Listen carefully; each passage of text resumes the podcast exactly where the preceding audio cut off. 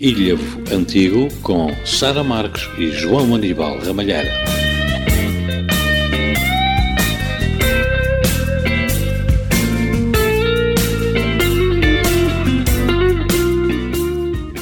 Uma das memórias mais queridas sobre a cidade de Ilhavo de antigamente eram as emissões da afamada Rádio Faneca no Jardim Henriqueta Maia.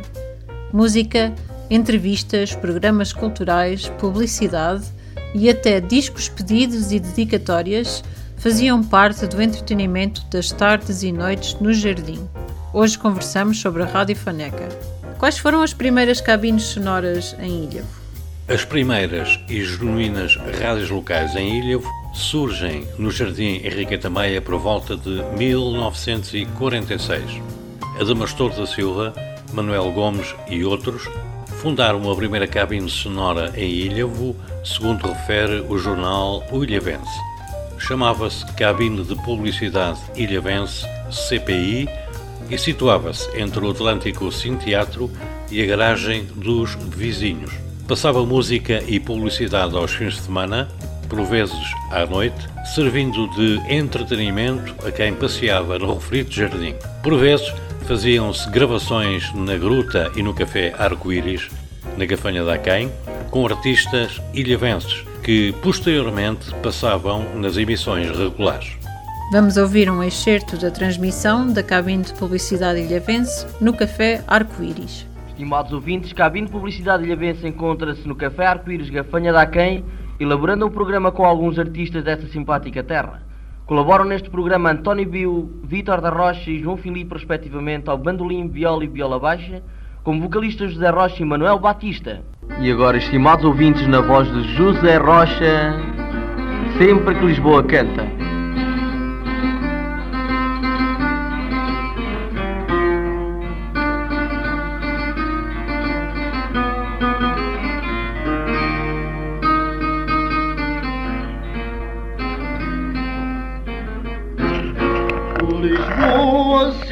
Amiga, que és meu verso de embalar. Ensina-me uma cantiga das que tu sabes cantar. Uma cantiga singela, daquelas de enfeitiçar. Para eu cantar à janela, quando meu amor passar. Sempre que Lisboa canta, não sei se canta, não sei se reza. A sua voz com carinho canta baixinho sua tristeza.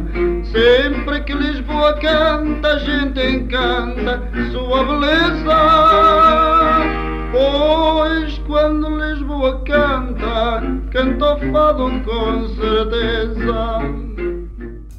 De onde é que era feita a emissão inicialmente e como é que surge o nome da Rádio Faneca? Era uma barraquinha muito engraçada e muito bem desenhada. Em 1948, Adamastor da Silva vende a sua cota e regressa em 1950 apenas como locutor. Diz-se que foi Adamastor da Silva quem a batizou com este nome. Atualmente, o nome de Rádio Faneca está registado como patente numa iniciativa da Associação Chipopó para se perpetuar este nome tão conhecido de agentes de Ilhavo. Vamos ouvir um exemplo dos anúncios daquela época. Senhor comerciante, senhor industrial, os microfones da CPI estão inteiramente ao vosso disporem. Anunciar através dos microfones de cabine de publicidade ilhavense é ter a certeza de anunciar bem.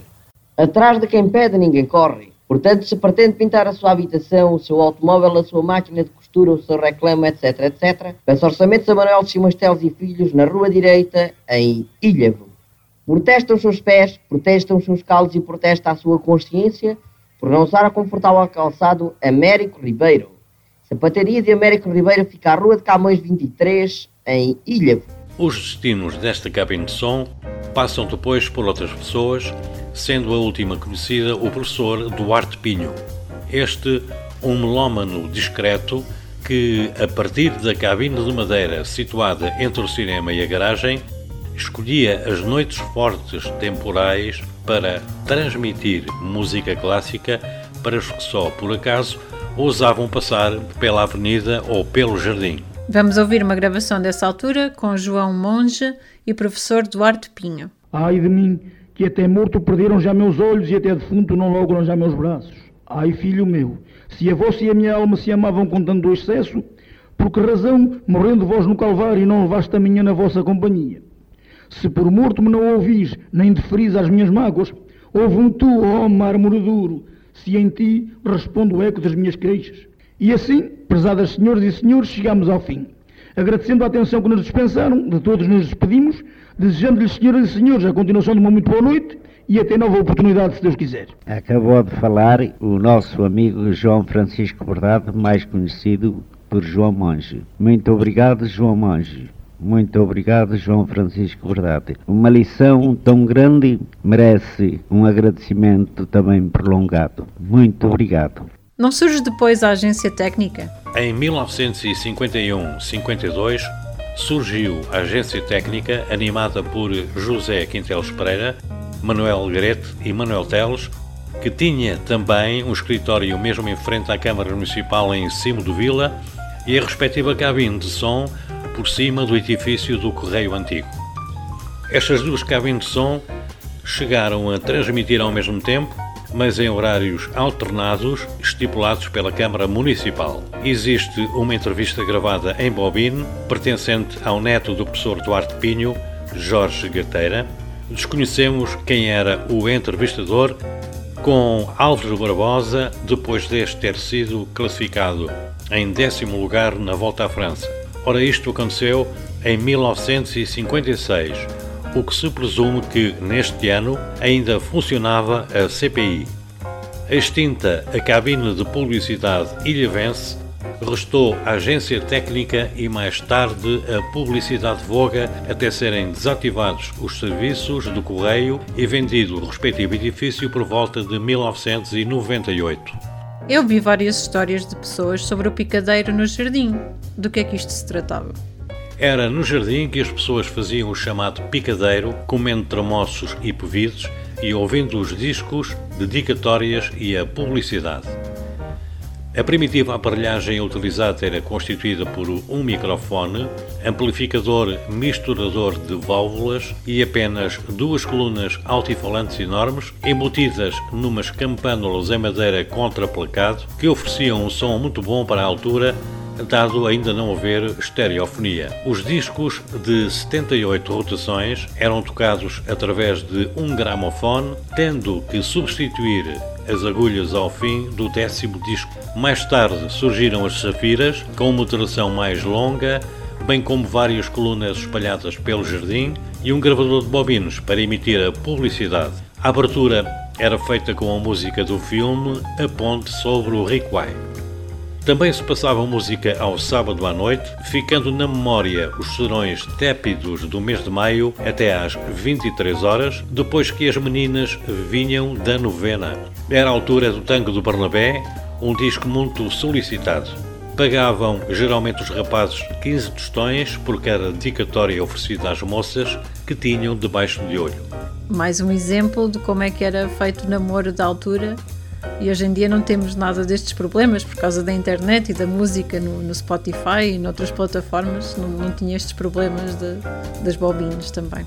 Manuel Teles explica-nos como tudo começou e acaba por cantar a Mula da Cooperativa, numa gravação do programa Recordar é Viver, em 19 de maio de 1992.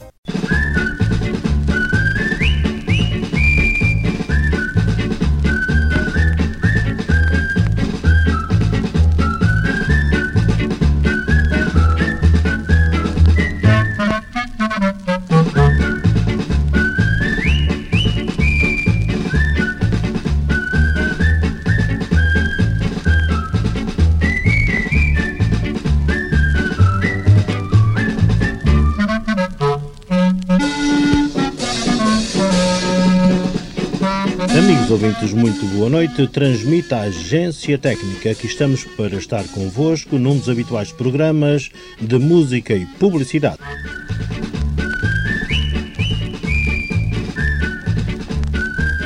Portanto, era exatamente assim que começava há quantos anos?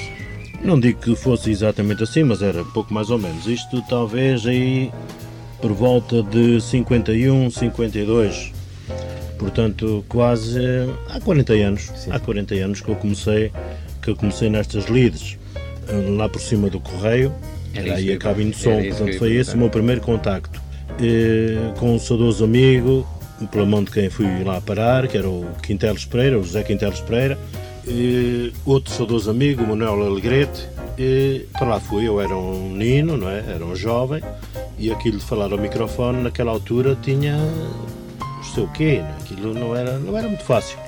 Mas enfim, eu já não era de, já não era de, de todo novidade para mim, já tinha perdido a vergonha há muito tempo, desde que tinha começado a fazer teatro nos escuteiros e para aí fora, de maneira que lá encarreirei naquilo e assim foi até hoje. No jardim em Ilhavo, e depois falaremos da Costa Nova, mas em, em, durante todo o ano em Ilhavo, aos fins de semana, uh, era um atrativo. Não havia nada, televisão, os bailes uh, via de vez em quando, mas portanto era no jardim em Ilhavo que o pessoal fazia o picadeiro, como se chamava. Andava ali uma tarde inteira e parte da noite, de um lado para o outro, a conversar, a comer umas bebidas e, e a ouvir os discos dedicados ou não dedicados, a ouvir a publicidade que quase vazia. É claro, era isto e mantinha-se de facto ali um. manteve-se durante muitos anos uh, este picadeiro. Hoje não sei se seria possível, né? hoje com certeza era impensável uh, tentar uh, juntar ali ao domingo à tarde sim, sim, sim. ou ao sábado à noite e umas centenas de pessoas a andar à volta do jardim a ouvir música. Antigamente e quando por qualquer razão pois, havia, não havia não música, não tocava a música, por impedimento ou por avaria, porque aquilo eram tudo umas aparelhagens, enfim, um bocado, um bocado primitivas, quando por qualquer razão não havia música, pois alguma coisa faltava ali. O Sr. Miranda se lembra da primeira aparelhagem com que trabalhou lá em Ilha? Pois lembro, eu olhar para estes, para olhar para estes pratos de, de, de giradiscos, Estou-me a lembrar que o primeiro aparelho, que o primeiro giradisco com que trabalhei era exatamente um giradiscos em que se substituíam as agulhas, aquelas agulhas de gramofone, que davam aí para 10 discos e ao décimo já, já começava a arranhar, lá tínhamos que substituir a agulha. As agulhas das grafonolas, não é, dos gramofones. Mais tarde apareceram umas, umas safiras, que era uma agulha também substituível, mas que tinha uma, uma duração mais longa. Não é? E os velhos discos de 78 rotações, que hoje tenho a impressão que só na minha casa é que se podem ouvir, porque aqui com certeza, com esta sofisticação toda, não é possível ouvir um disco de 78 rotações. Exato, já não há possibilidade, uma vez que o máximo são as 45 rotações. O programa funcionava ao domingo à tarde só ou também ao sábado à noite?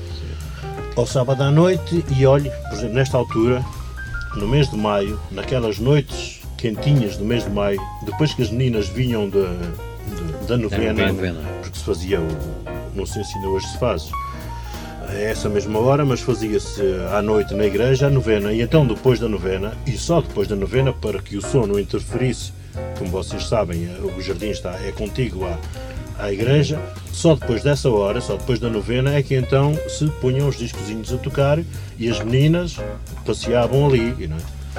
As pessoas subiam uh, lá acima ao correio e pediam o disco, pagavam, dedicavam. Pagavam, ora bem, aqui é que eu tenho uma certa dúvida. Não sei se começou com. Eu creio que eram 15 tostões naquela altura.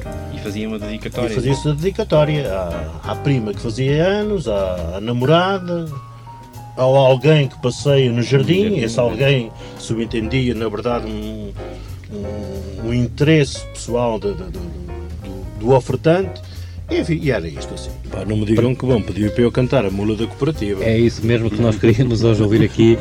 Eh, temos o instrumento, a viola, acompanhado pelo João Madalena. O especialista disso era o meu querido amigo uh, Augusto Verdade, que não está a ouvir com certeza. Não sei se, se a Terra Nova já se ouve no Brasil. Uh, talvez indiferido, com não é? de sorte, então com pouco de Mas uh, era, foi ele, na verdade, não digo o criador, mas o criador, porque o criador foi o saudoso Max, não é? Mas enfim, o Augusto Verdade cantava isto com muita graça e depois foi para, foi para o Brasil e de vez em quando, assim, em noites de boa disposição, uh, trauteava, não cantava, trauteava a mula da cooperativa. Vamos então recordar a mula da cooperativa.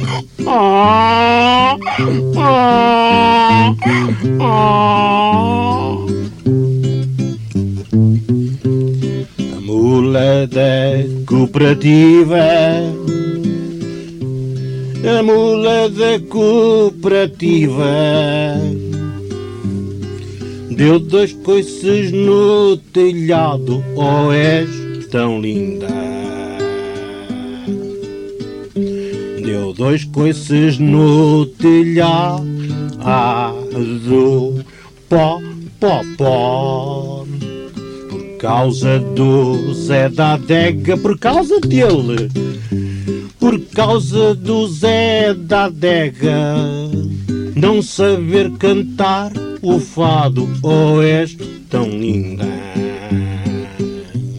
Não saber cantar o fado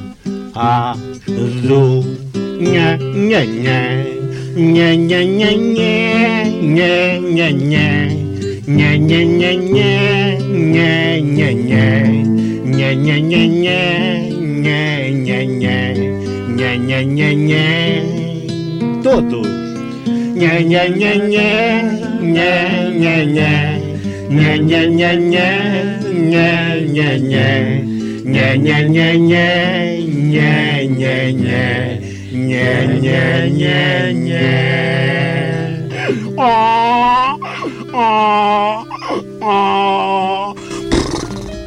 O José Paulo Vieira da Silva, apenas com 13 anos de idade, começa a seguir as pisadas de seu pai e na altura em que o Fernando José Morgado, João Manuel Ré e o Fernando Lucas animavam as tardes de domingo, assume a responsabilidade da programação e vai pegando o vício da rádio a outros tantos entusiastas. O seu irmão, Vieira da Silva, João de Oliveira, Vasco Bilelo, fazia uma rubrica sobre desporto automóvel chamada Escape, Jacinto Manuel, José Peixoto, David Manuel e João Aníbal.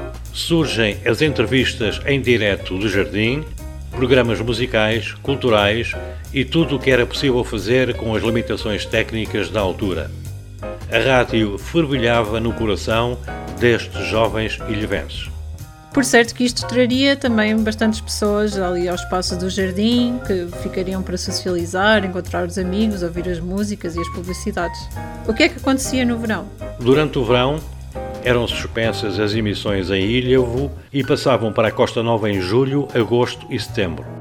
As emissões duravam até às 23 horas e finalizavam com o silêncio, acabando também praticamente o passeio na esplanada.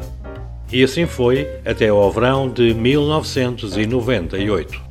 Deixamo-vos assim com estas memórias de verões bem passados, na Costa Nova também. Até breve.